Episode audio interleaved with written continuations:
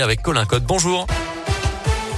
Bonjour Mickaël, bonjour à tous. Et à la une, ce matin, l'ouverture de la deuxième journée d'audience au procès de Nordal Lelandais dans l'affaire Maëlys devant la cour d'assises de l'Isère à Grenoble.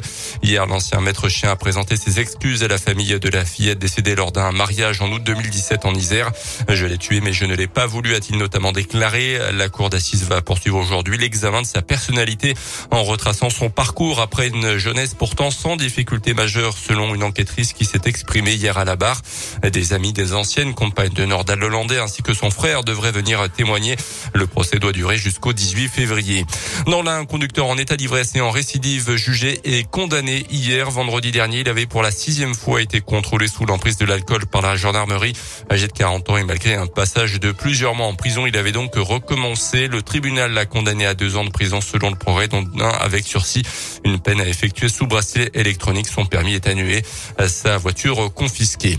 Deux enquêtes administratives et financières ouverte contre le groupe Orpea, a annoncé la ministre chargée de l'autonomie Brigitte Bourguignon. Elle recevra d'ailleurs le directeur général France dans la journée après les révélations d'un livre mettant en cause les mauvaises pratiques du leader européen des maisons de retraite privées envers certains résidents. Les familles des victimes vont lancer une action collective contre Orpea.